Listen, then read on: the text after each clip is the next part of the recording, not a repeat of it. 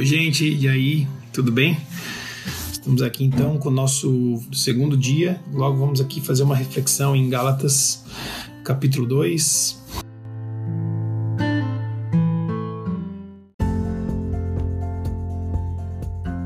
Eu queria compartilhar com vocês uma, um recurso aqui que eu encontrei, que na verdade existe desde 2008, mas eu não sabia que existia, que é a leitura da Bíblia, a mensagem, no Spotify. Se você for no teu Spotify e digitar lá Bíblia Falada, ele vai aparecer todos os livros da Bíblia a mensagem em audiobook.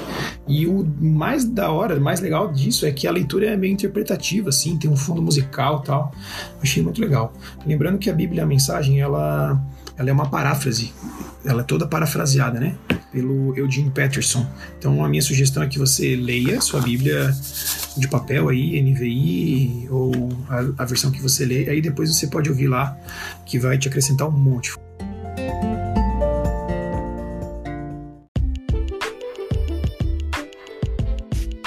Gálatas 2 é dividido em duas partes. A primeira parte aqui, basicamente, é, o apóstolo Paulo conta sobre uma ida para uma, uma ida dele de, até Jerusalém. Ele conta aqui que foram 14 anos depois, provavelmente 14 anos depois da conversão dele, ele vai a Jerusalém é, a partir de uma revelação dada por Deus.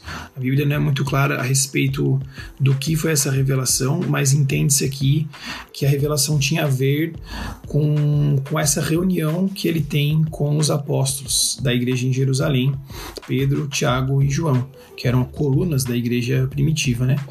O texto aqui conta também que Tito, que era alguém muito próximo de Paulo, assim como Barnabé, estavam com ele nessa viagem. Paulo faz questão de dizer que Tito não havia sido circuncidado, apesar de ser grego. Isso era importante porque tinha muito a ver com a mensagem que, a, a forma de como Paulo pregava, vinha pregando a mensagem de Cristo Jesus aos não judeus, aos gentios, incluindo os gregos. Então ele faz questão de dizer que Tito não havia sido circuncidado, é diferente de Timóteo, que acabou sendo circuncidado por Paulo, mas a diferença é que Timóteo era meio grego, metade da origem dele era meio grego, meio judeu, metade da origem dele era judaica, né? Então isso justificava um pouco, mas que é, Paulo faz questão de dizer que Tito não havia sido circuncidado. Enfim, o, o versículo que tem aqui, bem interessante nessa primeira parte, que vai do versículo 1 ao 10, é o 6, que, que me chama a atenção, tá? Que diz assim: Quanto aos que pareciam influentes, o que eram então não faz diferença para mim, Deus não julga pela aparência Tais homens influentes não me acrescentaram nada. E o sete, ao contrário, reconheceram que a mim havia sido confiada a pregação do evangelho aos incircuncisos, assim como Pedro aos circuncisos.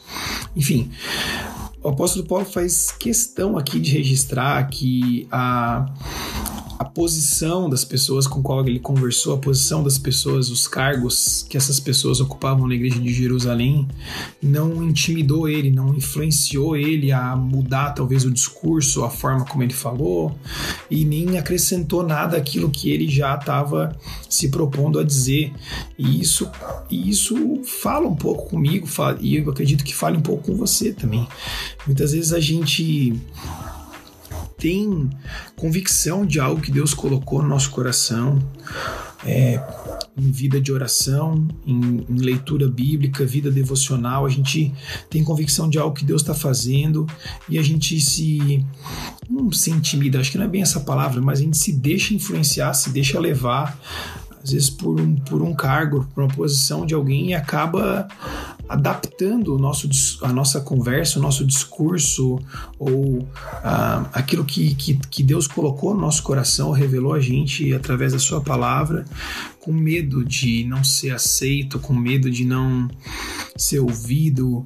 Enfim, eu acho legal aqui o posicionamento do apóstolo Paulo quando ele diz que mesmo estando no meio de pessoas muito influentes na igreja de Jerusalém, que era uma igreja muito importante, muito influente na época, ele manteve o discurso e provavelmente falou a respeito da revelação que Deus tinha dado a ele.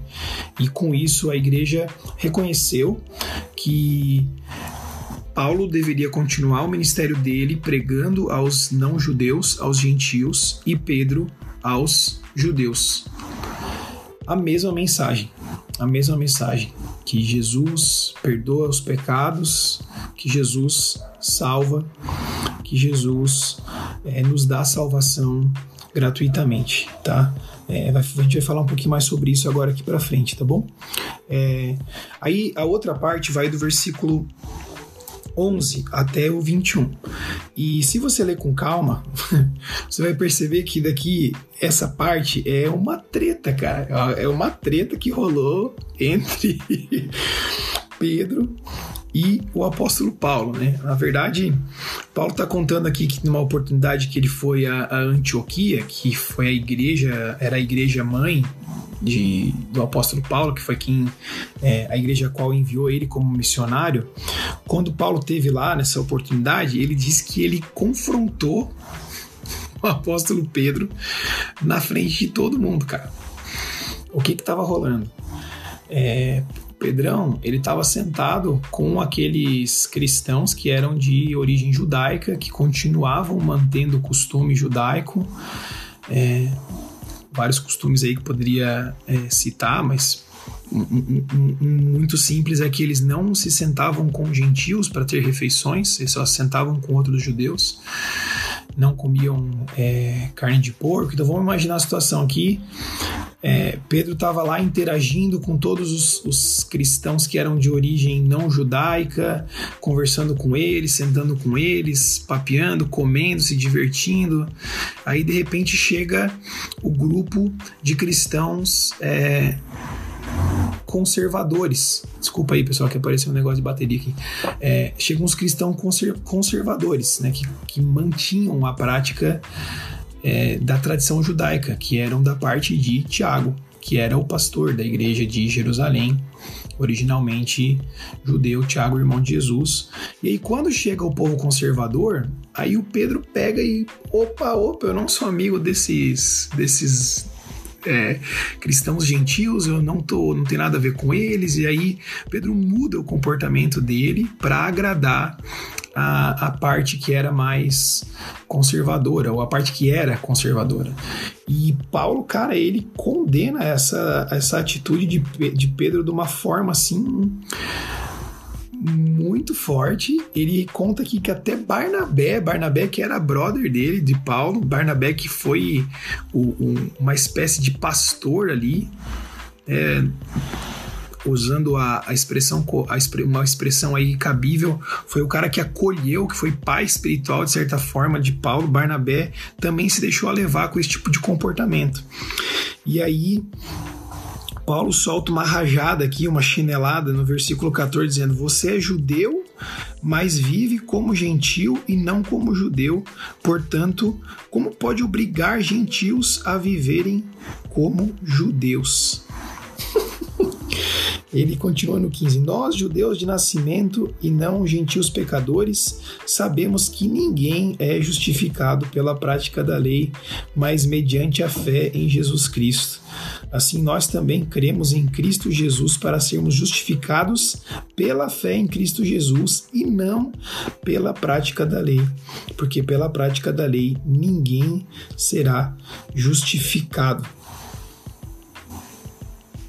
e ele dá uma no meião do Pedro, dizendo: Pedro, como é que pode, cara? Você está querendo dizer que é, é o, você está querendo resgatar um comportamento o qual você já abandonou simplesmente para justificar a tua prática.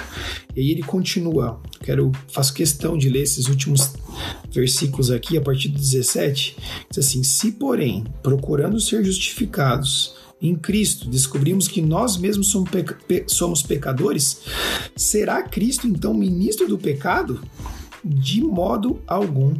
Se construo o que destruí, provo se reconstruo, desculpa, se reconstruo o que destruí, provo que sou transgressor. Pois por meio da lei eu morri para a lei, a fim de viver para Deus. Paulo está dizendo assim: antes eu era um homem da lei, e ele era um cara que cumpria a lei, sabe? O sistema de, de leis judaicas ele realmente tornava as pessoas melhores, mas ele não salvava ninguém. Ele está dizendo: olha, eu morri, o homem da lei morreu e agora quem vive aqui é um homem de Deus. No 20 ele diz: Fui crucificado com Cristo, assim já não sou eu quem vive, mas Cristo vive em mim. A vida que agora vivo no corpo, vivo-a pela fé no Filho de Deus que me amou e se entregou por mim. Paulo, esse versículo é fantástico, não sou mais eu quem vivo. Paulo, ele, ele está decretando aqui a morte do ego dele, né? Não é mais ele mesmo que ocupa o trono do coração dele, o trono da vida dele, mas sim Cristo Jesus que vive. E ele vive pela fé nesse Cristo Jesus, que é o Filho de Deus. E ele termina no 21 dizendo: Não anulo a graça de Deus, pois se a justiça vem da lei, da lei Cristo morreu inutilmente. Ele está dizendo: Olha, se o que me aproxima de Deus é eu cumprir uma montoeira de regra, então Cristo morreu inutilmente. Paulo está falando sobre a vida que é gerada a partir do momento que nós entregamos nosso coração a Jesus. E queria que você, que nós orássemos sobre isso hoje. Será que o nosso esforço, será que o nosso desejo, ele está em cumprir regras que nos fazem nos sentir bem com nós mesmos e que nos fazem de certa forma acreditar que cumprindo essas regras nós vamos agradar a Deus e vamos ter de Deus aquilo que a gente quer? Ou será que realmente o anseio do nosso coração é colocar Jesus no centro, é viver para obedecer, para servir a esse Jesus e deixar com que a nossa vida seja completamente conduzida por Ele, desejando a vontade dele para nós e querendo, acima de todas as coisas, viver o que Jesus tem? Então pense aí com você mesmo e coloca isso em oração, Senhor. Sabe, pense que não é o, o cumprimento de um monte de regras que vai fazer você perceber, sentir, viver o amor de Jesus na sua vida, mas entregar o seu coração em arrependimento, recebendo o perdão dos pecados.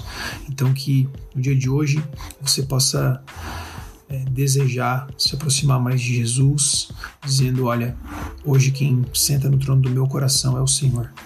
Amém? Deus te abençoe.